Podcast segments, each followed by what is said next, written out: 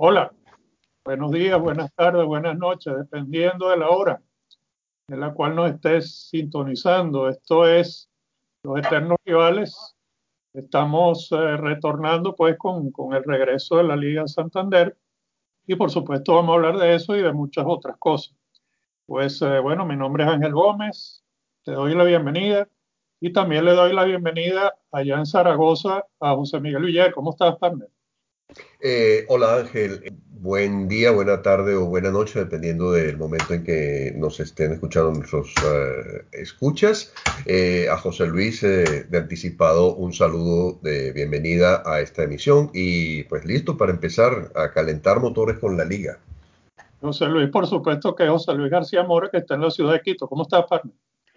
buenas tardes, buenos días, buenas tardes, buenas noches también a todos, dependiendo, como, como bien dijeron tanto Ángel como José Miguel, dependiendo de la hora y el lugar donde nos estén escuchando. Pues bien, gracias a Dios, aquí hoy particularmente un poco acontecido, si se podría decir, o consternado, no sé cuál es el, adjetivo que queda mejor para definir lo, que leí hoy a primera hora de la mañana, la noticia que me parece que es bizarra, fuera de todo lo que vamos a conversar hoy y de las novelas que hay por allí, novelas como la de Gareth Bale, Luis Suárez, Arturo Vidal, eh, Reguilón y otros más que vamos a mencionar, ¿no?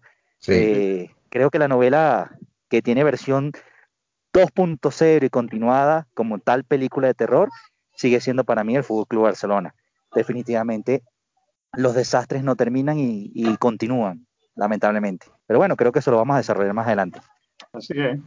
Bueno, pues este, por lo pronto hoy ya, ya tenemos 11 confirmados para el Gamper. Yo me imagino, José Luis, que este este trofeo sí lo vamos a ganar porque vamos a enfrentar al pujante equipo del Elche, pero a ese le vamos a ganar. No, o sea, a ver, eh, partamos del, de, del, siguiente punto. Yo no dudo que se vaya a ganar, ¿ok? Y, y, una cosa que es importante destacar de este trofeo es que la misma familia Gamper, que son los promotores y, y los principales, digamos sí, promotores de, del, del, premio per se y de, y de, la Copa, se opusieron a que se eh, llevara a cabo el, este año, ¿no? Eso es importante destacarlo. Producto de que no creen que, se, que están dadas la, las condiciones y que sobre todo es un premio que está desarrollado, según palabras textuales de ellos, específicamente para que la afición disfrute del inicio de la temporada y de ver a su equipo, que es el Fútbol Club Barcelona, jugar y desplegarse en cancha. Aparte de que también se dice, sin menospreciar a, al Elche, por supuesto, pero que el nivel para el día de hoy ha descendido muchísimo porque los anteriores invitados habían sido equipos como el Mónaco, como el Inter, y, y, hoy por hoy invitar al Elche, que es un equipo que está en, en unas líneas comparativamente hablando inferiores, desprestigio un poco per se al premio. Entonces, eso ha generado una serie de, de situaciones fuera o extradeportivas bien interesantes que, que, sería el tema de evaluar. De que lo vamos a ganar, estoy seguro que lo va a ganar Fútbol Barcelona. Dime. River Plate también, partner, River Plate también. Exacto, entonces, y, y, lo otro es importante destacar aquí es si hacemos el análisis de los dos juegos previos que ha jugado el Barcelona, seguimos viendo un, equipo frágil, sobre todo en la línea defensiva, donde no han ocurrido cambios más, que están dejando, y yo sé que esto te, te parece fabuloso, Ángel, están dejando de lado a, a Semedo para utilizar a Sergio Roberto. Pero seguimos con las improvisaciones y sigues teniendo la línea defensiva central a un Piqué que sabemos que no está a nivel y un Lenglet que intenta hacer lo que puede, pero que tampoco tiene los alcances para poder suplir las debilidades que Piqué demuestra, sobre todo en retroceso. Entonces, eh, el juego que debiste haber ganado con solvencia y con una portería cero, no ocurrió. Entonces, para mí este Fútbol Club Barcelona, como lo dije al principio en la introducción, sigue siendo una película de terror continuada, versión 2.0. Ese es mi análisis. Bueno, vamos a, vamos a ver, eh, todavía no ha arrancado el partido, pero vamos a darle un repaso al 11 y sobre todo, más que al 11, a la, a la estrategia, al dibujo táctico. Entonces Neto en la portería porque por supuesto Ter Stegen no está disponible. El lateral derecho Sergi Roberto, Piqué y Lenglet en el centro de la defensa, Jordi Alba en el lateral izquierdo. Y aquí vienen los cambios. Entonces doble pivote Busquets y De Jong. Eh, dibujo 4-2-3-1. Y entonces por delante de ese doble pivote, pues entonces Messi, Cutiño y Ansu Fati por supuesto Messi con libertad de movimiento, y adelante Griezmann. Este, antes de preguntarle la opinión a, a José Luis, le pregunto a José Miguel, ¿tú te acuerdas cuando tú dijiste en uno de estos podcasts que el Barça era algo así como un, eh, ¿cómo fue? No recuerdo la palabra que usaste, pero era algo así como que estaba escrito en, en piedra que había que jugar 4-3-3, que no se podía jugar con doble pivote, ¿te acuerdas, JM? Me acuerdo, me acuerdo de esa conversación, sí. Bueno, ¿qué, qué te parece cuando ves a, al Barça saliendo con doble pivote? Bueno, eh, eh, las libertades que se permite Kuman, le voy a empezar a decir Kuman, para, para impresionar a la parroquia, creo yo, no sé, o porque tiene los elementos eh, buenos para jugar con un doble pivote, pero ese era el dibujo estrella del, del Barcelona, el ADN del Barcelona pasa por ahí, ¿o no? Decídelo vosotros, ¿no? El 4-3-3, así es. Bueno, ahora sí, José Luis, ¿qué, ¿qué, te parece este cambio táctico? Vamos, vamos a hacer abstracción un momentico de los nombres, pero ¿te llama la atención el 4-2-3-1 de, de Kuma? No, para nada. Por una sencilla razón, no se está jugando con un 9 natural. Y tú para jugar este esquema y este sistema necesitas jugar con un 9 natural porque es eh, eh, el 1 que te va a fijar los centrales en el proceso de despliegue de, juego, sobre todo defensivo, cuando estás buscando defenderte y evitar que, te ataquen y que los centrales, por ejemplo, puedan llegar hasta mitad de cancha. Si tú lo fijas con un delantero centro que tenga corpulencia, tenga despliegue físico, es imposible que ellos se puedan llegar hasta mitad de cancha, te van a llegar hasta tres cuartos de cancha, pero no más de allí. Eh, eso por un lado. Lo otro también que no me gusta para nada, y lo decía yo al principio, es que hay una noticia que para mí fue absolutamente bizarra, como por ejemplo lo es... Ya va, ya va, ya va. yo sé por dónde vienes tú, ya va, ya va. Ajá, Cuéntame. No, no, nos salgamos de esto. Yo, yo, estoy que me llama mucho la atención el dibujo táctico. Y por eso dije, ah, vamos a hacer abstracción de los nombres. Si tuviéramos un 9, como tú lo estás describiendo, ¿a ti te, te gustaría el 4-2-3-1? Sí, sí me gustaría y, y, me llamaría muchísimo la atención, sobre todo porque tienes eh, eh, en, en, esos tres, antes del delantero centro, tienes de primero de visión de juego, tienes gente con visión de juego y tienes también gente con libertad de movimiento y con dos extremos profundos.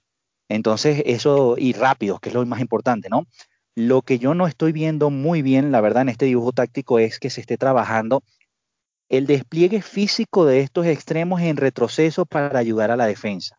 Y es ahí donde seguimos teniendo dentro del dibujo debilidades. Y son las debilidades que un técnico que se precie de buen técnico tendría que haber trabajado de inicio y de primera. O sea, independientemente del dibujo que utilices, la debilidad que tienen en las últimas dos temporadas fuerte este Fútbol Club Barcelona está en la defensa y en cómo. Eh, pero, pero, te planteo entonces, siendo abogado del diablo, Ajá. Este, yo sé que tú tienes razón, pero siendo abogado del diablo, te planteo lo siguiente: el 4-2-3-1 te permite, con ese doble pivote, apoyar a la defensa, porque digamos que Busquets es el que está más retrasado y De Jong es el que sale con, digamos, con campo por delante y, y, es donde despliega mejor su fútbol, como lo hacía en el Ajax. Entonces, este, cuando el, el rival tiene el balón, De Jong retrocede y entonces esos dos, ¿cómo se llama? Esos dos pivotes te hacen doble función. Por un lado, te ayudan a los centrales y por el otro, cuando uno de los laterales, bien sea Sergi Roberto o bien sea Jordi Alba, se proyecta, le pueden hacer la cobertura sin ningún problema. Eh, sí no por una sencilla razón. Recordemos que, que Busquets juega delante de Gerard Piqué, desde el punto de vista de dibujo posicional. Lo que te determina que tienes en ese lado, y que es la, misma banda por donde juega Sergi Roberto, tienes una banda muy débil desde el punto de vista de velocidad en retroceso. Busquets no está a una velocidad de ritmo, y, o sea, no, estoy hablando de, de, de, que tenga la visión de juego y la velocidad al toque. Estoy hablando en el momento de retroceder corriendo porque necesitas fijarte en el campo para poder ocupar espacios y evitar que el rival tenga la facilidad de llegarte a la portería. No lo tienes. Con este dibujo táctico no lo tienes, porque sigues utilizando piezas que hoy por hoy deberían ser piezas de recambio, es decir, piezas que te, ayudarían a salir a, generar una pasividad en el campo cuando ya tienes un, partido netamente controlado pero no de entrada. O sea, el doble pivote con, con De Jong debería ser De Jong, Pjanic, que no es santo de mi devoción, o De Jong, Ricky Putz pero nunca, nunca, nunca Busquets. Okay. Eso es lo que hay que cambiar. Eh, bueno, correcto. Lo que pasa es que en esta oportunidad está saliendo el de el de Badía, creo que le dicen a Busquets, porque este, bueno, es, el que está mejor en este momento eh, de los entrenamientos. Y aparte que es, eh, es un amistoso, aunque se juega un trofeo, pero es en realidad un amistoso. Pero yo, creo que, yo creo que esa pareja de, de pivote, una vez que empiece la liga, no va a ser Busquets de John, Busquets va a ser un recambio. Los que van a estar ahí en esa pared, en esa, en esa pareja, uno va a ser de John fijo y el otro va a ser o Carles Aleñá o el recién llegado Pianic, que si bien este tampoco es, santo en mi versión, pero bueno, tiene 30 años, no tiene la edad de Busquets y tiene mucho mejor físico. Para Sí, pero vuelvo y repito, yo voy a, dejar esta incógnita, si se puede llamar de esta manera, abierta. Yo voy a hacer lo que tú me dijiste hace un par de días por interno. Estamos conversando voy a hacer ver para creer. Yo no estoy seguro de que está, visto lo que estoy viendo y dadas las noticias que se están dando, no estoy seguro que ese sea el plan de Koeman. Es más, voy a, voy a atreverme a decir algo y aseverar algo que va a ser bien interesante. No estoy seguro que en el campo al día de hoy y en este momento, hoy, sábado, Koeman sea el que manda en el campo. Para mí, esta directiva basura sigue mandando en el campo y sigue destruyendo lo que todos quisiéramos ver como un juego bonito, un juego vistoso y de paso un juego que convenza. Y no es lo que estoy viendo. Y creo que está dando las últimas pinceladas o estocadas para dejar a un equipo realmente destruido por todo lo que está pasando. Y eso yo creo que es importante también tocarlo y mencionarlo. Solamente lo dejo allí. Bueno, ok, entonces ahora, ahora sí, da tu noticia que a mí tampoco me gustó. Bueno, la noticia es eh, que nos enteramos el día de hoy, nos levantamos con la noticia en este lado del charco, de que RAC 1 informa que Ronald Koeman le dio o le indicó a Ricky Putz que se buscara equipo porque no cuenta con él. Para mí, mi apreciación muy personal, eso significa que estamos literalmente endeudando el futuro del club, porque te vas a cargar al jugador más desequilibrante después de Lionel Messi, hoy por hoy que tienes en el campo.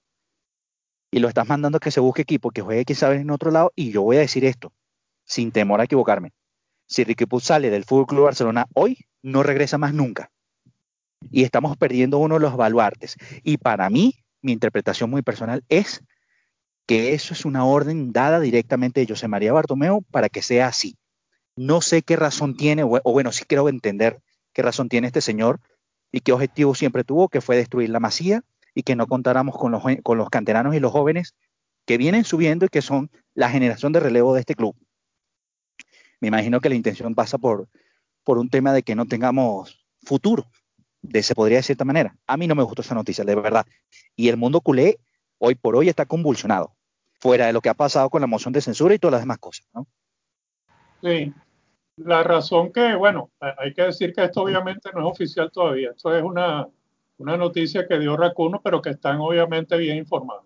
La razón que se ha dado es que el overbooking de centrocampista con la llegada de Pjanic y con la presencia de Aleñá, que parece que le ha gustado mucho en los entrenamientos y en los juegos previos a Kuman, pues entonces él prefiere a Aleñá, que es más defensivo, a, a Ricky Puch, que más que un es un pivote, es un interior. Entonces, en ese, en ese 4-2-3-1, yo preguntaba por el 4-2-3-1, porque yo sabía que tú me ibas a salir con lo de Ricky Puch. En el 4-2-3-1, los que son interiores, interiores, este, sufren porque prácticamente hay un solo puesto ahí para jugadores de ese tipo y para mí que ese jugador va a ser Cutiño. Pero, eh, pero perdóname, Ricky, Ricky, jugando en los dos partidos que, que vimos previos de, de amistosos también, Ricky jugó como pivote y, le, y lo hizo muy bien. Me atrevo a decir ah. que, incluso mucho mejor que el propio incluso de John. Porque entendamos que en el partido de John se equivocó mucho. Hay que estar claro que, hay que estar claro que esa no es su posición. Él, este, es igual que Seri Roberto. O Roberto es un mediocampista. Este, Lucho Luis Enrique lo puso de lateral y bueno, pues le fue bien de lateral, pero no es que sea un lateral, no lo es. Yo estoy de acuerdo contigo, pero imagínate tú, me estás dando más la razón. Está apostando Koeman por Sergi Roberto como lateral antes de Semedo, que es más extremo que lateral, en eso estamos de acuerdo, pero que funciona mejor como lateral que el mismo Sergi Roberto, y no vas a apostar entonces por Ricky Puto. O sea, eh, no hay coherencia en las decisiones, ojo. Y es lo que yo veo y aprecio, ¿no? A, mí no me parece que Semedo cumpla ni como extremo ni como lateral, pero bueno, ese es otro tema. A ver, José Miguel, desde la caverna, que tú la lees mucho, ¿qué, qué se dice del, del Real Madrid, de las posibles incorporaciones? ¿Cómo está el caso de Gareth Bale? Este, ¿Va a salir alguien más? ¿Cómo está el caso Reilón, etcétera, etcétera? Bueno, digamos, a la, a la callada, pero el Madrid ha estado saliendo de elementos que no conformaban con el plan de, de. Y el primero que salió muy tranquilamente fue James. Digo, no lo voy a decir, no fue el primero, pero salió James, eh, el club, contrario a lo que aparece publicado en, muchos, en muchas partes, no recibió un euro por la salida de, de Rodríguez. El contrato había esperado, expirado en junio y se podía ir sin ningún tipo de compensación para el equipo y se fue. Entonces, bueno. Perdón eh, que te interrumpa, perdón que te interrumpa, lo vi esta mañana con el Everton. Sí, este, y ¿con qué tal jugó? Partido, ¿eh? Y anotó un gol. Sí, eh, vi, no vi el partido, pero vi la reseña del partido e hizo y hizo muy buen partido. Bien, qué bueno. Eh, a mí siempre fue un jugador que me gustó, pero a Zidane no le gustaba y el que manda en el equipo desde el punto de vista de poner gente en la cancha es él, así que mm, creo que no hay más comentario que pueda hacer sobre el tema, ¿no? Ojalá que le vaya bien eh, y, más nada, ¿no? Es un, es un elemento menos de distorsión de, vestuario también que hay y eso hay que agradecerlo. Creo que es un hecho también la salida de Gareth Bale al Tottenham, de donde vino, muchos millones de euros después y con un, a mi entender, un gran desperdicio de sus capacidades futbolísticas eh, no tanto por el, eh, desde el punto de vista del equipo, sino del mismo jugador. Perdona que te interrumpa, pero quiero, quiero acotar algo a la, a la comunidad madridista que nos puede escuchar gracias a ti, que yo tengo que decirte en serio que no puedes ser tan desagradecido. ¿Cómo vas a decir muchos millones después? ¿Y dónde dejas todo lo, lo, lo, lo rebumbante que ha sido Gareth Bale y lo importante que ha sido en las Champions? O sea, eh, no agradecer a Gareth Bale todo lo que ha hecho por el Madrid, eh, ser un poco desagradecido desde mi punto de vista, no sé, digo yo. Mm, no sé si se, va, te lo voy a decir eh, de, la manera en que lo veo. Es un jugador profesional que está siendo pagado para hacer un trabajo y su labor no fue ni más ni menos importante que la de nueve de sus compañeros que lo acompañaban en el campo pongo aparte a uno que es Cristiano Ronaldo, porque creo que sí fue mucho más importante Cristiano Ronaldo en esas Champions. Eh, entonces el aporte de él fue, bueno, lo que se esperaba de un profesional de su calado. ¿Cuál fue el problema que tuvo este señor con el entrenador que le tocó en suerte la mayor parte del tiempo? En primer lugar, las muchas lesiones que tuvo durante su estadía con el Madrid, lo cual eh, le impidieron seguramente hacer unas mejores demostraciones en cuanto tuvo la oportunidad de ser titular. Y cuando no había eh, lesiones y, se, y estaba jugando, eh, pues la desaparición en muchísimos partidos. Si era un jugador para jugar solamente Champions, que tampoco fue el caso, pues muchas gracias por eh, un par de goles importantes en la última Champions que se, que se disputó, pero antes de ello fueron muchos los partidos que tuvieron que jugarse para llegar a ese punto y en los cuales Bale o no aparecía por lesión o no aparecía por estar borrado eh, en cuanto a performance y, desempeño. Entonces, agradecimiento, pues sí, el, que se le da a cualquier otro jugador. Liderazgo en campo, imagen de club, eh, en esos renglones, cero absoluto. Entonces, bueno, sí, muchas gracias por su participación, que le vaya bonito en Tottenham. No tengo más que decir. Es decir, habrá otros que serán muy fans del de, señor Gareth Bale, yo no lo soy. Reconociendo que es un futbolista que pudo, pudo haber sido muchísimo mejor de lo que ha terminado siendo. No sé por qué me da la impresión de que tanto James como lo vi hoy con el Everton, como Bale en el Tottenham se van a salir. Yo creo que sí, yo estoy convencido de que sí. Eh, no, les deseo mal, no, no, no quiero que me malentiendan, ¿no? Eh, no les deseo mal, ojalá que triunfe y que le vaya muy bien. En el, en el Madrid no lo hizo, punto. No, lo, que no, es que, lo que pasa que en ambos casos quedaría en evidencia, pienso yo, en mi opinión, el entrenador. ajá, o sea, es verdad. Entonces, este, mm, el aporte de Bale fue más importante que el del entrenador. No, pero el entrenador tenía dentro de sus funciones, dentro de su activo que tenía ahí, porque el principal activo de los clubes son los jugadores, tenía un activo como James y un activo como Gary Bale que no lo aprovechó, no lo recuperó. Yo creo que aprovechó no a James y a, y a, ¿cómo se llama? Y a Bale en particular. Aprovechó los 25 que formaban la plantilla. Estos fueron los que más, menos aprovecharon las oportunidades que Zidane le dio. Entonces, eh, desde ese punto de vista, ahí te va. Una pregunta. Sí. ¿No crees tú que si el entrenador, vamos a ponerte el caso o el ejemplo de que tú fueses James Rodríguez, por ejemplo, y tú sientes que tu entrenador, tu director técnico no tiene confianza en ti, los pocos minutos que tú puedes jugar, esa confianza se ve mermada evidentemente por esa influencia, ¿tú no crees que tampoco puede este, el jugador desplegar su mejor fútbol? Digo yo, no sé, o sea, dentro, locurando aquí algo que, que, podría justificar medianamente sin, sin, intención per se de justificar a nadie, sí. eh, porque James o porque, por ejemplo, Bale no, no han demostrado, y yo estoy de acuerdo con lo que dice Ángel, para mí, James se va a salir en el Everton y en el Tottenham Bale va a salir también. Yo estoy seguro de eso. Entonces yo creo que ahí sí dejaría un poquito en evidencia el técnico, desde mi bueno, punto de vista. Eh, yo lo que digo es, perfecto, eh, yo creo que no va a ser así, eh, yo les deseo lo mejor, ojalá que triunfen y que, eh, como ustedes dicen, que se salgan. Siempre es bueno ver jugadores que se destacan por arriba del común y que hacen grandes partidos. Pero bueno, mm, dejemos que transcurra la temporada a ver cómo terminan James y, y, Bale en sus respectivos equipos y hasta dónde, hasta dónde pueden llegar con ellos. ¿no? Por el momento. De, JM, lo de Bale tengo entendido es sesión, no es traspaso. ¿no? Eh, sí, efectivamente, no es traspaso. Lo de, lo de, James sí es directamente, bueno, traspaso, simplemente se va a otro un regalo, equipo. Pues, un regalo. Terminó, terminó el contrato y el jugador quedó libre para firmar con otro club. Lo de el Tottenham, eh, lo del Bale es efectivamente es una sesión, el jugador va a, a, jugar para el Tottenham, pero sigue siendo ficha uh, del Madrid. El Tottenham va a asumir su, eh, su, sueldo y una cantidad de otras cosas de gasto, ¿no? Y, y sobre todo, eh, bueno, yo creo que el movimiento aquí es quitar dos factores que influían negativamente en el ánimos del equipo. Las otras salidas importantes, y quería hablar con eso para darle, mmm, digamos, eh, respuesta a lo que dice Ángel, dos para mí muy importantes, la de dos defensas de futuro, Reguilón y Hakim. ¿okay? Reguilón se marcha igual que, que Bale a, al fútbol inglés y Hakim se ha ido al Inter de Milán.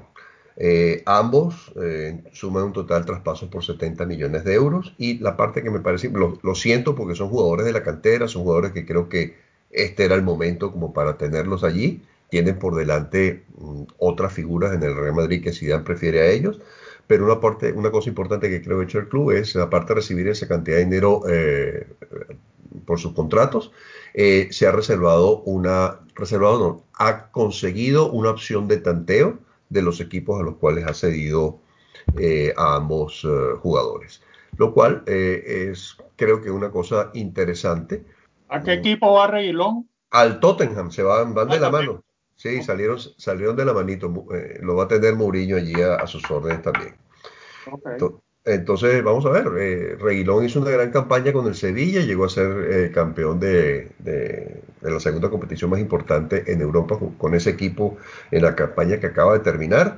Eh, y se va a, un, a, una liga de muy alta exigencia con un equipo que está compitiendo allá. Es, es, Mire, no solo eso, titulares con Luis Enrique. Y, y, es titular en la selección eh, española. Entonces creo que es un gran jugador. Creo que el Madrid está apostando en su posición a un jugador francés que a mí me gusta menos que Reguilón, pero bueno, pues de nuevo son las decisiones del cuerpo técnico, ¿no? Eh, ahí Zidane es el que dice que prefiere a Mendy que a Reguilón y, y, veremos hasta dónde llega Mendy. ¿no? Eh, bueno, te voy, a, te, te voy, a, corregir ahí. Yo, yo no creo que él prefiera a Mendy sobre Reguilón, yo creo que él prefiere a Marcelo sobre Reguilón, que es lo grave. No, yo, bueno, ok, veremos cómo termina de transcurrir. Yo creo que Marcelo cada vez va a tener menos minutos y Mendy más. Claro, eh, pero esa, esa plaza, digamos que si Mendy era el titular, uh -huh. el, el, teórico refuerzo, el teórico sustituto era Reguilón. Correcto. O sea, para mí el que debía haber salido era Marcelo, no Reguilón. Así, así, es. Lo que yo creo que el club ha decidido es, bueno, me quedo con alguien joven, Mendy, eh, Marcelo va a ser mi segundo, mi recambio interesante pensamiento desde el punto de vista doble. Uno, eh, ¿cómo se llama? Al interno de la plantilla, Marcelo es una figura, es el segundo capitán y, es un tipo que transmite mucha energía positiva al club. Y segundo, su vocación, de, su vocación ofensiva, que acordarse, como el Madrid lo fichó, lo fichó como delantero. Es un tipo que realmente fue reconvertido a ser un, lateral por, por, lo muy rápido que era y, las habilidades que tenía en, hace 15 años cuando empezó. Eh, entonces no, se me antoja tan malo, lo que, lo que tuvieron que sacrificar fueron, por lo pronto son, eh, Reguilón se va no menos de dos años al Tottenham, está vendido, ¿no? Pero en dos años el Madrid, en los siguientes dos años el Madrid tiene una opción de tanteo eh, si es que el Tottenham decide venderlo. ¿Alguna otra incorporación de aquí al 5 de octubre? De aquí al 5 de octubre, ¿qué se está mirando? La verdad es que no, lo dijo Florentino terminando la campaña no vamos a tener fichajes nuevos. Quizá en el mercado de invierno habrá noticias diferentes, pero por, este, por ahora no va a entrar nuevo. Se Dios no lo quiera, pero este, le pasa algo a Benzema y entonces. y entonces, no va a haber un, no va a haber un nuevo recambio que no venga de lo que hay ahí. Se modificará el dibujo táctico. algo que está eh, demostrado es que a Zidane, dentro de los que no le gusta, esa nómina a los que no le gusta está Jovic. Así es. Eh, Jovic yo creo que no se va a ir, ¿eh? Jovic yo creo que se queda. Eh, y hay otro, hay otro, hay otro cuello de botella ahí, Mariano. Mariano lo que pasa es que tiene una ficha muy alta y nadie, le quiere, nadie la quiere pagar. Pero ahí tienes dos nueve que podrían estar muy bien este, en caso de que Benzema, eh, Dios no lo quiera, se lesione. Eh, estarían Jovic y Mariano. De alguno han tratado de salir, especialmente de Mariano. Con Jovic no se han movido mucho pero con Mariano sí y no lo han podido, no lo han podido ceder ni, ni vender. Sería uno de los que estaría en, en, la rampa de salida. Okay. Ah, entonces, eh, vamos a ver qué pasa. A Hakim también lo vendieron al Inter y tienen, eh, fue de hecho el, el, el, fichaje, el traspaso desde el punto de vista económico más grande que hizo el Madrid en estos tiempos, en, esta, en este verano, y lo vendió por 40 millones al Inter y tiene una opción de una opción de recompra, una opción de tanteo, porque no es recompra, una opción de tanteo por cinco años. En este caso se dio más tiempo en Madrid para considerar recomprar a, Hakimi, a Kraft Hakimi. 40, 40 millones y nosotros, este, ¿cuánto fue que nos dieron, José Luis, por, por Rakitic? ¿No fue un millón y medio? No, 1,075 millones de euros, es decir, un millón de euros más 75 mil. Eh, es un absurdo cuando hace un año hace un año atrás te daban 50 millones del Paris Saint Germain por Rakitic. Y es una de las sumatorias de las cosas que hay que sumarle al desastre que está haciendo esta gente. Porque, por ejemplo, eh, Arturo Vidal se está yendo con carta de libertad, es decir, costo cero. Y de paso, eh, el Barcelona está asumiendo la mitad de su valor de ficha o de, de su salario para que se pueda ir al Inter, por ejemplo. Y con Luis Suárez si se llega a ir, que no estoy muy seguro que se llegue a ir, va más o menos por el mismo camino. Entonces, ahí tenemos una problemática, es interesante recordar, porque recordar es vivir. Entonces, María Bartomeo, cuando termina la temporada con la debacle del 8-2, sale y dice que el problema no es institucional, sino un problema deportivo. Y hoy se está demostrando que el problema no es deportivo, el problema es institucional, que recala en lo deportivo, que es diferente. Ah, eso es importante destacarlo. Así es. Este, ¿cómo, ¿Cómo me gustaría que nuestros negociadores tuvieran la mitad de la sagacidad haciendo negocio vendiendo jugadores que Florentino? Pero bueno, ¿qué te puedo decir? Hay que destacar esto, ¿no? Eh, el, el, Madrid está a su cierre de ejercicio financiero y económico, está cerrando con un valor positivo. Casi 100 millones de euros. Exactamente, y que le va a permitir, según la proyección que el mismo Florentino estimó, poder tener para el próximo verano del año 2021 cerca de 298 millones de dólares, de, perdón, de euros libres para hacer fichajes. Ojo, yo puedo anticipar cuál es el fichaje estrella que vamos a tener el próximo verano. se llama Kylian Mbappé. Kylian Mbappé, exactamente. Lo quería decir a dúo contigo para que sonara bonito. Esa, esa va a ser la novela del verano, pero del verano del año que viene. Ese va a ser un culebrón, porque ese, ese traspaso no va a ser fácil. De verdad. Te lo anticipo que va a haber novela ahí. Eh, José Luis, incorporaciones, que, algo que hayas oído de aquí al 5 de octubre. Eh, a ver, de incorporaciones, eh, si, hablamos del Fútbol Club Barcelona, se estaba mencionando en estos últimos días la incorporación de Cerdinio Des, un lateral del Ajax de 19 años de edad, que puede jugar en ambas bandas, según mencionan y son los reportes de scouting, eh, que estaría oscilando entre los 15 y 20 millones de euros aproximadamente, pero como sabemos que el club no tiene dinero en este momento, al parecer, una de las cosas que el Ajax podría aceptar con el Fútbol Club Barcelona es enviarlo cedido con una opción de compra obligatoria para el próximo año, para el próximo verano, por unos 20 millones de euros. JL, yo tengo entendido que ese jugador ya va para el Bayern. En algún lado sí, o sea, el Bayern fue el Bayern es cierto que está tanteando al jugador y hizo una primera oferta eh, esta semana pasada de 10 millones de euros por el jugador y el Ajax le pidió al Bayern que por favor subieran la oferta para ellos poderla escuchar.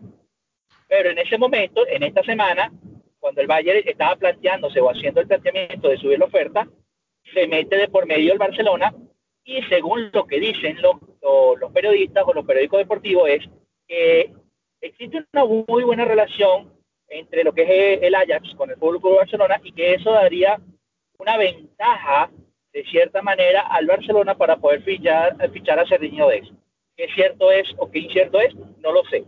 Lo que sí sé es que está descartado, por ejemplo, traer a Winaldum y está muy difícil o muy complicado por la falta de, de efectivo en el club de poder traer a un Memphis Depay. Yo doy gracias a Dios de que eso sea así, particularmente porque ninguno de los dos me gusta.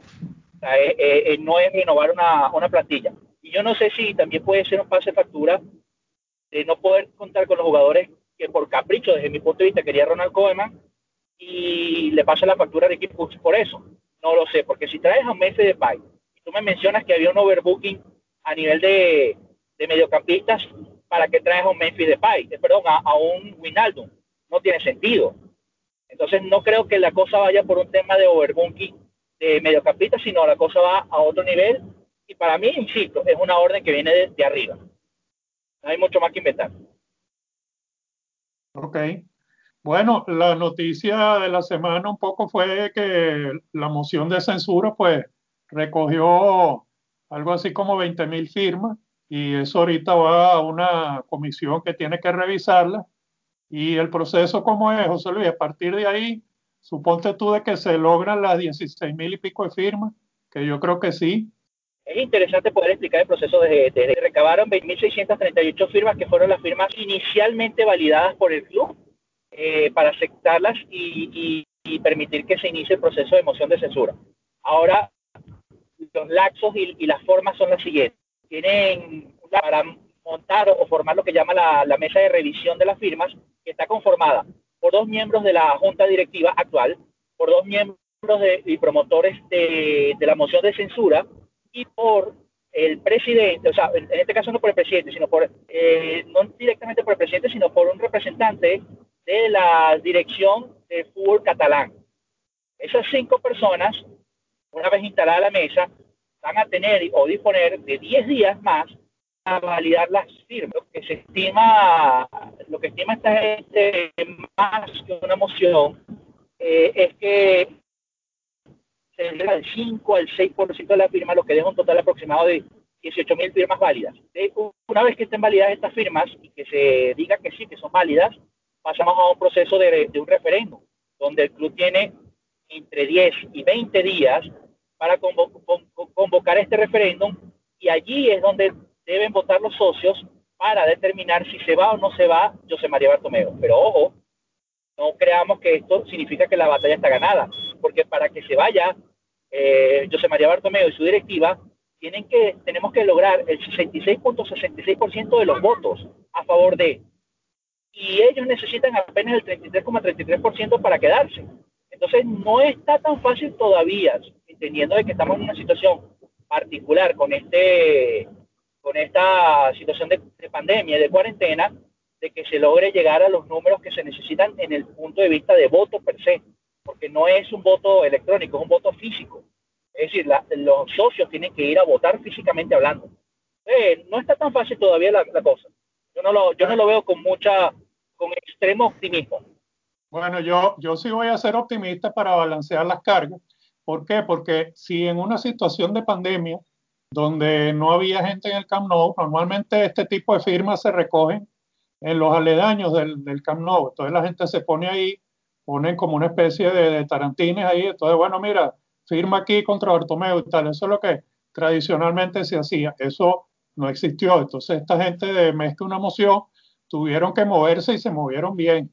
Buscaron a los socios casa por casa y en todas partes y consiguieron más de la firma requerida. Entonces yo creo que ese hastío que hay, todas esas 20 mil personas que firmaron, este, la mayoría de ellos se va a desplazar sin ningún problema para ir a, votar. Yo, yo sí creo, yo sí soy optimista en este caso y yo sí creo que eso va a proceder y entonces tendríamos elecciones, en vez de tenerlas en marzo, las tendríamos cuando, en noviembre, José Luis.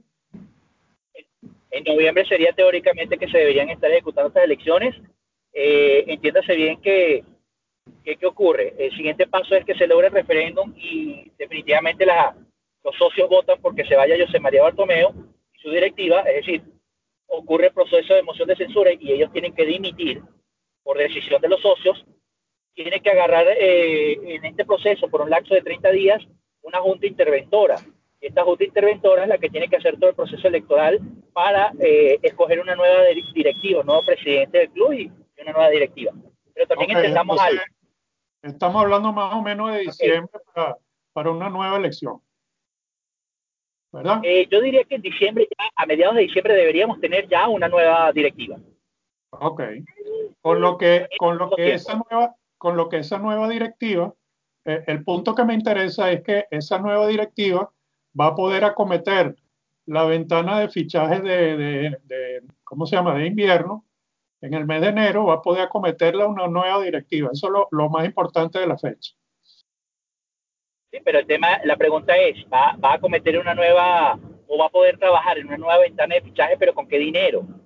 porque hay otro detalle y hay cosas importantes que destacar y hay muchas cosas que probablemente la gente desconozca, ¿no? Primero, eh, este 12 de octubre, en teoría, entre el 12 y el 20 de octubre, tiene que ocurrir una reunión con los socios que son en este caso los, los más importantes que aprueban año a año los presupuestos. Y dentro de esta aprobación tiene que ocurrir, el Fútbol Club Barcelona en este momento tiene un préstamo aprobado con un consorcio internacional de 850 millones de euros que no está aprobado por los socios. Pero resulta que acontece que este señor, José María Bartomeo, ya ha hecho mano de ese dinero y ya a la fecha de hoy se gastó 89 millones de euros. Y no sabemos en qué, por cierto. O sea, imagínate el nivel de deuda, porque de paso el, el ejercicio fiscal, a diferencia del Madrid, que cerró en positivo, en el caso del de Público de Barcelona cierra con un déficit de 98 millones de euros. Más los 89 que ya se gastó, más los 200 que tiene de deuda, ¿con qué dinero vas a poder fichar si tienes son deudas y no, y no dinero? Esa es la pregunta que hay que hacerse. Te, bueno, directiva que venga te, fácil. te contesto, te contesto.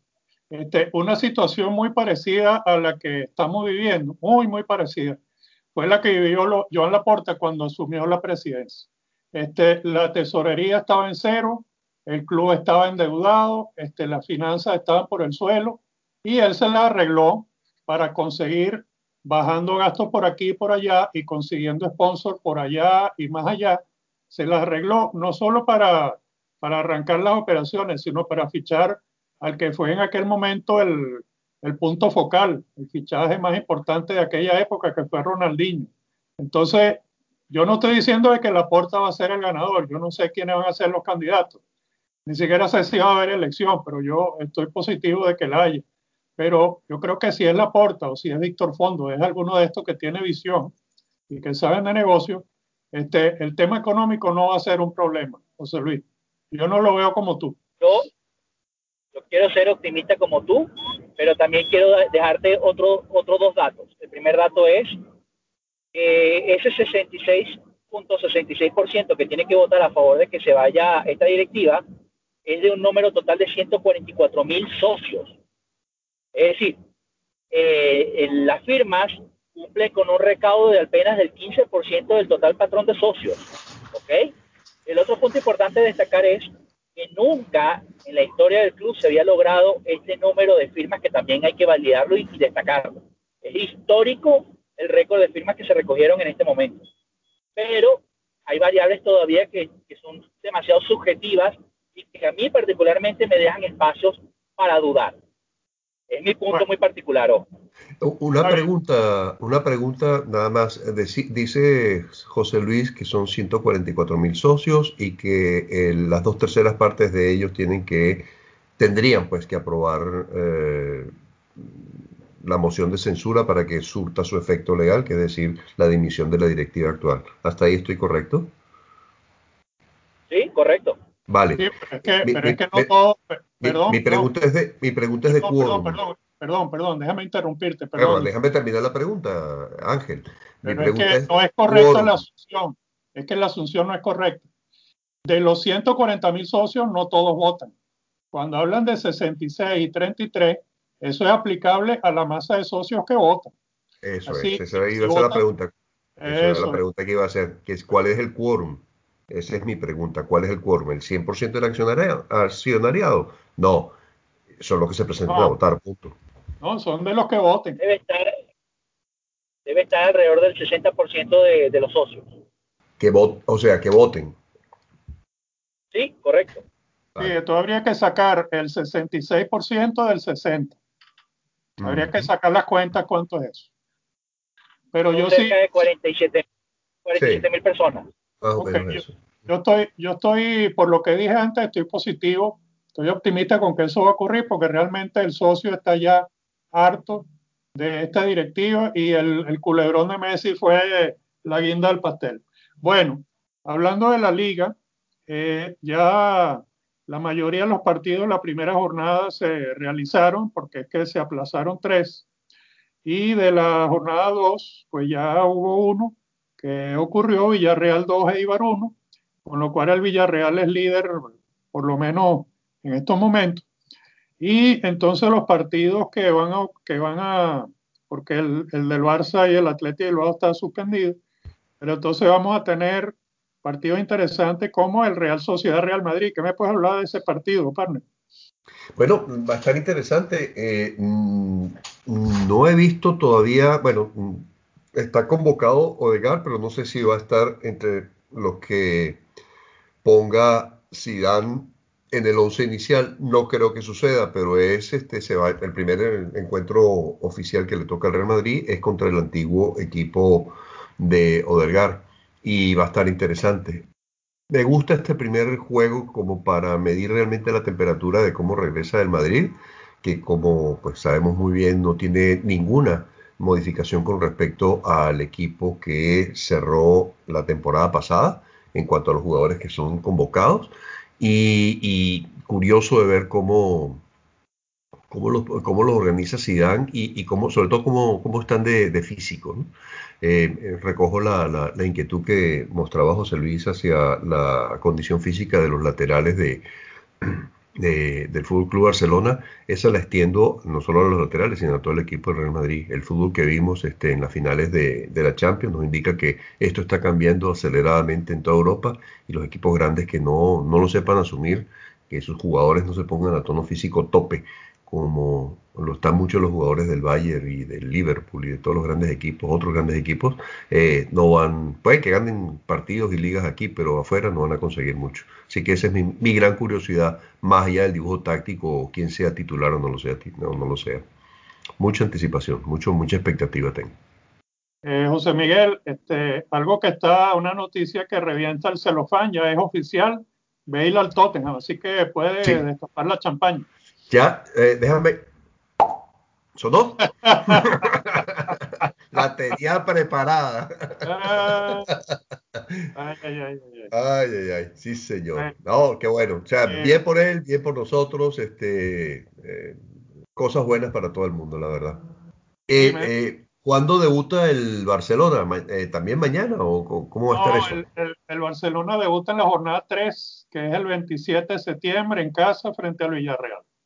Yo recomiendo muy, muy este, particularmente eh, que busquen a un nuevo diseñador de uniformes. ¿Qué cosa con el uniforme que está mostrando? Por favor. Por favor. Esa creo que es la tercera equipación. Creo que es la tercera. La segunda es negra. Ah, José Luis, disculpa, tenía que mencionarlo. Hay que mencionar algo, ¿no? El 24 de octubre tenemos el primer clásico. Barça Madrid. Y, miren esta noticia que interesante. corre mucho peligro, o es casi un hecho, que Lionel Messi no va a poder jugar ese, ese partido. ¿Saben por qué? Eh, leí algo, pero reviéntala. Muy sencillo. Está convocado para eh, la doble jornada en octubre, 7 y 9 de octubre, con la selección argentina. Y según los protocolos de esta tontera de virus, al regresar a Europa, Messi tiene que pasar 14 días de cuarentena. Por ende, no estaría disponible para jugar contra el Real Madrid. ¿Qué les parece esa noticia? Y ayer salió la convocatoria oficial en prensa de Lionel Messi por la selección argentina. Así que puede, Él se puede negar a ir también. Él puede hablar con el entrenador, que no sé quién es el entrenador argentino ahorita, y puede hablar con él y decir, mira, este, me quedo y convócame para la próxima vez y ya está. Yo no, yo no creo que eso sea un problema. Bueno, eh, este... esa, perdón, interrupción, ¿la convocatoria, José Luis, son para juegos de la selección en eliminatorias o para qué? es eliminatoria. primera fase de, eliminatoria del, Mundial. Del Mundial, ok. Entonces, es la eliminatoria en, la Conmebol es larguísima.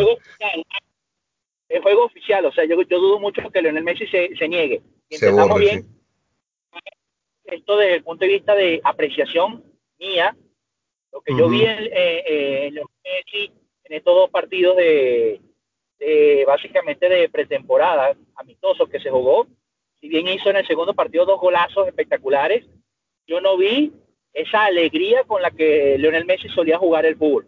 Se lo digo de antemano. Él no está jugando con la alegría y con la emoción y la motivación que podría tener si él estuviese jugando en un equipo donde él sintiera que realmente tiene posibilidades de ganar algo.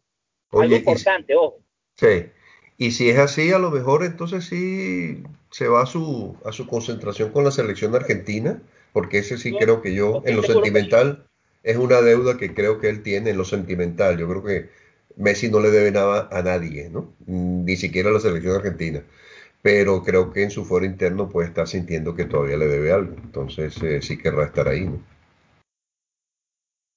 Yo también creo que va a estar. Yo también creo que va a estar. Bueno, ya veremos. Este, bueno, quiero mencionar de que en la Comebol Libertadores, que es nuestra, nuestro torneo regional, eh, equivalente pues en, Sudamérica lo que es la Champions, pues entonces hubo dos resultados muy, muy buenos para los equipos venezolanos. El Caracas Fútbol Club, eh, y este es muy importante, ganó como visitante al Independiente de Medellín por dos goles a tres, pude ver ese partido y otro que no vi, pero que sí vi después la, la reseña, el estudiante de Mérida, otro histórico del fútbol venezolano, pues entonces ganó eh, ahí en su casa, en el, ¿cómo se llama? En el Estadio Metropolitano, le ganó, aquí está, le ganó 3 a 2 a la Alianza de Lima. Este, tanto, tanto Alianza Lima como Independiente Medellín, pues equipos que tienen mucho más rodaje y mucho más historia y, y por supuesto importancia en el fútbol sudamericano, que es los equipos venezolanos, en este caso el Caracas y el Estudiante de Mérida. Entonces quería mencionarlo. José Luis, ¿tú tienes algún equipo en Venezuela al cual tú seas hincha? Eh, no, ¿para qué te lo digo? Si no, si no, no, no, llega ni, ni, de chiste a ningún lado. ¿Cuál es? Es el Zulia. O sea, yo soy como muchos el Zulia, pero no hacemos nada, la verdad. Ahora, yo, yo siguiendo la misma, la misma línea que estás mencionando, Ángel, sí me gustaría destacar esto este es un dato importante que me parece a mí muy significativo. De los equipos ecuatorianos que están jugando eh, la Copa Libertadores, tenemos una, la primera sorpresa y me, y me, atrevo a decir el primer batacazo, que es Independiente del Valle, que le gana eh, eh, hace dos días atrás al Flamengo, actual campeón y defensor de la, de la Copa Libertadores, 5 a 0. Wow. Que no es un dato menor, ¿no? No. ¿Dónde, es, un datazo. ¿Dónde jugaron? ¿Dónde jugaron? Jugaron acá, jugaron acá Quito en el estadio de la Liga. Oh, ok, ok. Bueno, prepárese, prepárese para el partido de vuelta. va a estar emocionante, estoy seguro. Bueno, ¿quieren tocar algo más? Ya yo toqué todos los temas que querían tocar, José Miguel.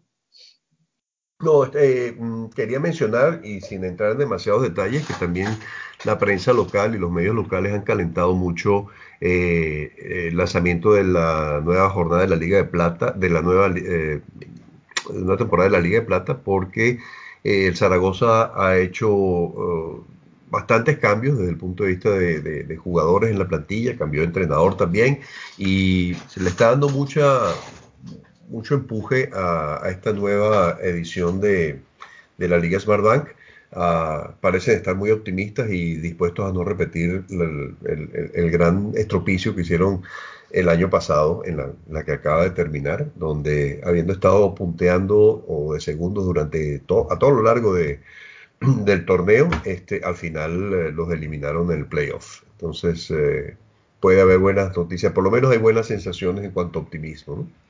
Mira, la, la, solución de Zaragoza, ¿sabes cuál es? Que llegue un jeque o llegue un chino de esto como el que compró el Inter y llegue con los billetes sobre billetes y compre el equipo. Sí, probablemente así lo sea, ¿no? Pero por lo pronto pues están haciéndolo a nivel, un escalón más abajo o dos escalones más abajo. Vamos a ver a, dónde llegan. Los, los vecinos, los vecinos de... Claro, pero los vecinos de, la otra, la, segunda ciudad de importancia eh, en Aragón, que es Huesca, Huesca es una ciudad muy, mucho más pequeña y con menos potencial económico que Zaragoza, y el Huesca se metió, el Huesca entró, eh, de los dos que eh, clasifican directamente, se fue. Entonces, eso, eso ha dolido mucho en el orgullo aquí de los aragoneses. Entonces, este, yo esperaría que tengan, eh, tengan un equipo mucho más competitivo y espero también que en algún momento vuelvan a abrir la Romareda para ir a ver algún partidillo en vivo y en directo. Ok, José Luis, algo que se haya quedado en el tintero. No, creo que por ahora no. Queda, puedo decir y me atrevo a decir y con mucho dolor, para mí creo que esta temporada la liga atractiva y realmente llamativa va a ser la Premier. Hay grandes nombres, grandes equipos y grandes jugadores. Y bueno, vale la pena destacar que, por ejemplo, ayer el Bayern eh, de Múnich eh, volvió a ganar con un marcador abultado 8 a 0 contra el Schalke 04. Eh, evidentemente el Schalke no es un equipo que pueda estar al nivel de, un Bayern de Múnich, pero mi lectura es que demuestra el Bayern que no ha perdido la forma a pesar de haber ganado, siguen enrumbados en, hacer un muy buen papel esta temporada y va a estar bastante interesante también la Bundesliga. La Liga Española, le, lamento informarles, desde mi punto de vista, no va a ser para mí muy atractiva, la verdad. Porque hay muchos problemas internos en los equipos que, son, que no dependen de, los juegos per se, sino dependen de directivas y movimientos y cosas extrañas que están afectando lamentablemente este deporte tan lindo. Y es muy triste decir. Oye, movimiento interesante el que hizo la Juve, ¿no? Que nombró a Andrea Pirlo, un histórico del fútbol italiano, pero que no tiene mayor experiencia como técnico. Lo nombró para dirigir el primer equipo, JM. Oye, me parece que hubo un equipo en España que hizo más o menos lo mismo. Ah, el Real Madrid. Ya, ya, ya. Sí, sí, Qué cosas, ¿no? Sí, el Barcelona también una vez nombró a alguien que venía de la tercera división, lo nombró también. Eh, exactamente, para que veas cómo son las cosas, ¿no? O sea, y, no lo hicieron mal, ¿no? No lo hicieron mal. Vamos a ver cómo le va a Pirlo. Yo este año voy a ver algunos partidos de la liga italiana. Yo normalmente no sigo esa liga, pero me interesa ver eh, sobre todo al Milan, que está, está repotenciado ese Milan. Vamos a ver qué pasa. Muy bien. Entonces lo dejamos hasta aquí. Muchas gracias a los dos. Un abrazo a la distancia. Cuídense mucho. Y a la audiencia yo les recuerdo que nosotros tenemos nuestra cuenta de Twitter que es arroba rivalesfútbol, arroba rivalesfútbol, nuestro blog rivalesfútbol.blogspot.com y estamos también en una serie de plataformas de podcast. Eh, José Luis, por favor, para tu despedida. Bueno, una vez más, eh, para mí ha sido un placer eh, contar con ustedes y conversar con ustedes un rato muy ameno de, de las cosas que pasan, a veces extrañas y no tan extrañas en el fútbol del día de hoy, de, esta época. Y bueno, seguir aprendiendo como siempre, ¿no? Agradecido Ángel por la invitación, agradecido José María por la invitación y por contar contigo. Siempre para mí es un aprendizaje escucharlos y ver su punto de vista y poder discernir de una manera sana y, simpática las distintas opiniones que podemos tener de, de puntos iguales, ¿no?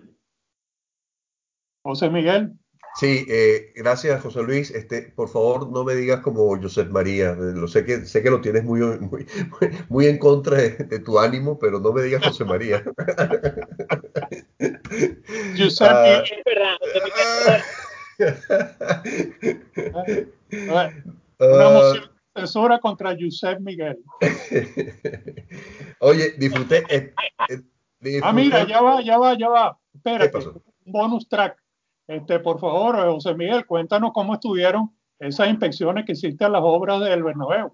Oye, eh, impresionante, ¿ah? Eh, la verdad es que se están, están haciendo un- una remodelación muy a fondo. Ese estadio va a quedar de, bueno, ya es de primer mundo, pero esto va a ser galáctico, como le gusta hacer las cosas a, a Floren. No, la verdad es que ¿Qué están, está, qué están haciendo? Cuéntame qué están haciendo. Bueno, eh, en primer lugar, la gran novedad es que le van a poner techo retráctil. Y entonces para ello están superponiendo unas infraestructuras que van a- arriba, eh, montando prácticamente una mesa arriba de todo lo que es el estadio, para poner ese techo que va a ser eh, corredizo, es decir, se pondrá y se quitará de acuerdo a conveniencia. Y eh, pues estarán haciendo también este, remodelaciones al interior, que creo que las del interior están prácticamente totalmente terminadas. ¿no? Pero ahí, va, ahí va mi pregunta, con todo eso que se están gastando, por fin van a dejar los baños como debe ser. Claro, ya no va a haber más, ya no va a haber más problemas de, de- de que no puede jugar el Barcelona en el Santiago Ajá, Bernabéu o porque sea los baños Sí vamos a poder jugar la final de Copa y si llegamos. totalmente, el mismo día que nosotros podamos la- jugar la final de la Copa del Rey en el Camp Nou, ese mismo día vamos a poder jugar ustedes en el Bernabéu. No. Eh, digo, el comentario me abre el pie para decirte, es que no solo va a ser el Estadio Bernabéu lo que se va a renovar, sino todo el área que está alrededor, y es una- un área bastante grande, es un proyecto eh, de muy magnas eh, dimensiones de renovación urbana que empresas lideradas por Florentino están llevando a cabo, con la anuencia de todos los partidos políticos de, de Madrid, ¿eh? O sea, ninguno, ninguno dijo que no, eh, lo cual es un gran mérito. ¿No? Bueno, yo sé que Florentino tiene mucho, mueve muchos hilos por allá. Bueno, amigos, disfruté mucho, sobre, to- sobre todo el comentario que hicieron, eh, el análisis táctico con los jugadores y sin los jugadores que hicieron ustedes dos del, del Fútbol Club Barcelona. Esa fue la parte que más me gustó del, del- de la emisión Bueno. del día de hoy. Gracias. Tu, tu despedida, O sea, que- Jaime, me ahora gusta sí. saber que estamos en un proceso de debacle. Sí. Bueno, este, nada, pues eh, hasta la próxima emisión. José Luis, un abrazo. eh, Ángel, un abrazo y gracias otra vez por eh, invitarme a estar aquí. Sí, señor. Hasta la próxima vez. Chao.